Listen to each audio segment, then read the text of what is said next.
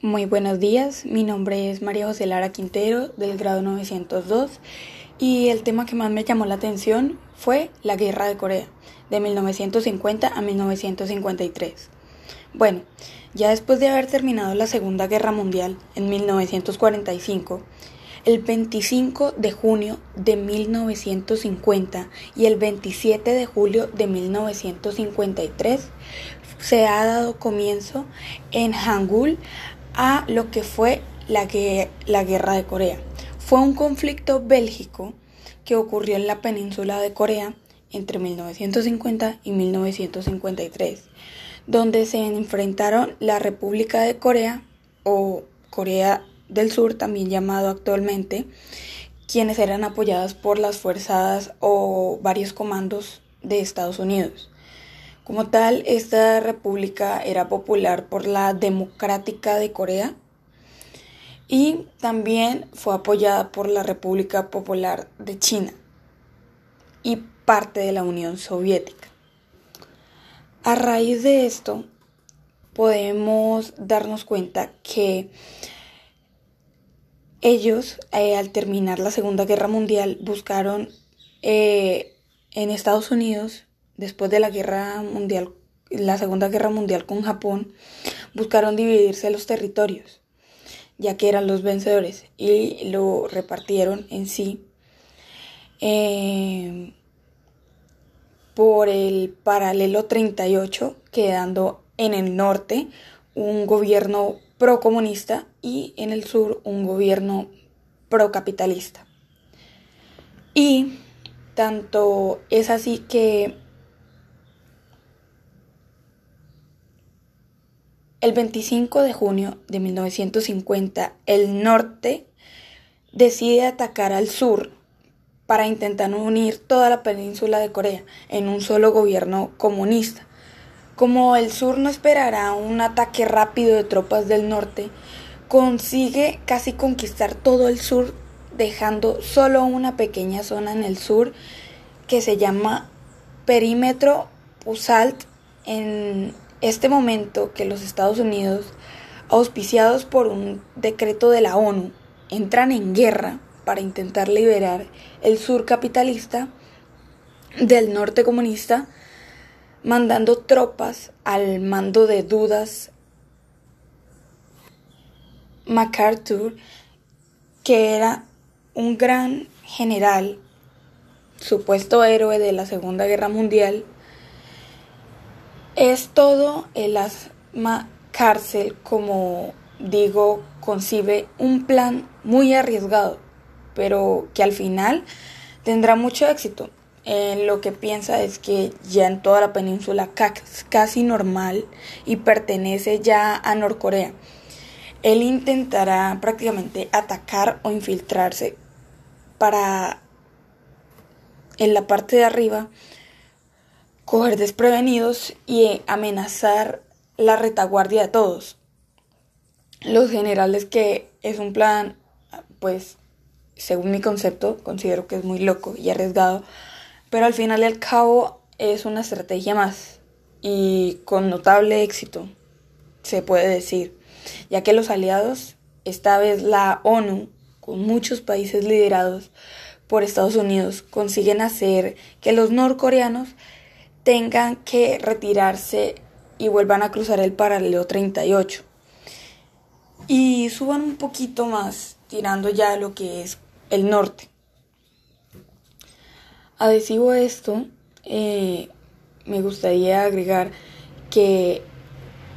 en sentido de las agujas del reloj desde arriba, una columna de infantería de los Estados Unidos a través de líneas chinas durante la batalla del embalse de Choshin,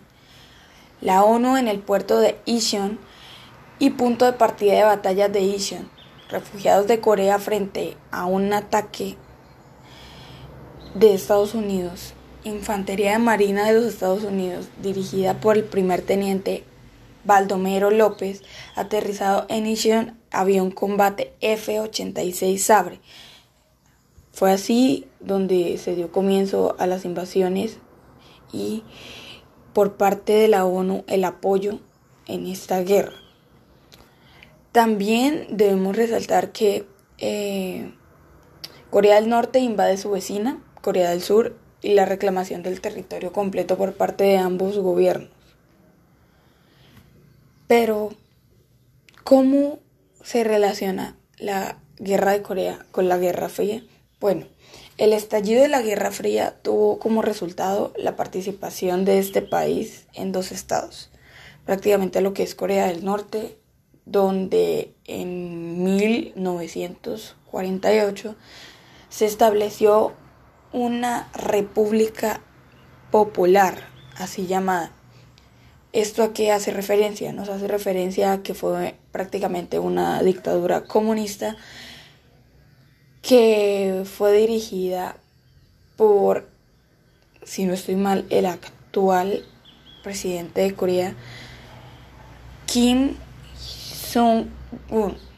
y Corea del Sur, donde en ese mismo año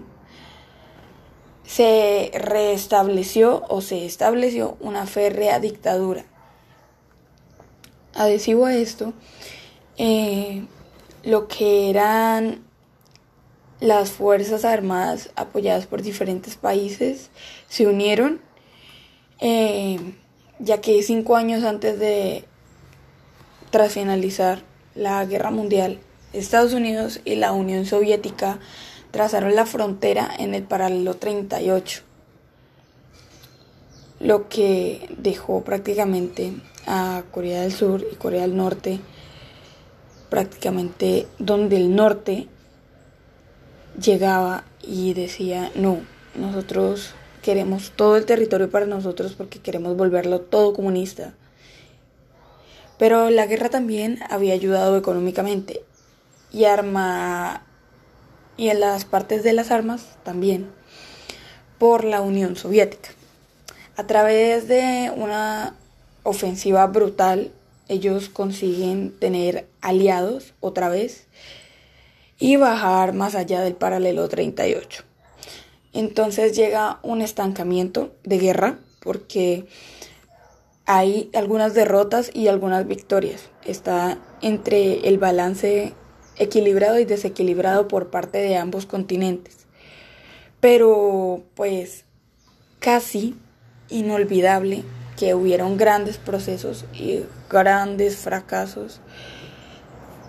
que se fueron viendo en el conflicto ya que se estaba eternizando. Ellos toman una opción que es sentarse para entablar una negociación, ya que pues estaban cansados que entre sí, no, sí, no, y más bien querían definir algo asertivo. Ya que las, eh, las negociaciones nunca llevaron a un tratado de paz, solo a un ministro es un alto el fuego temporal, pero en cambio el tratado de paz se termina acabando el conflicto,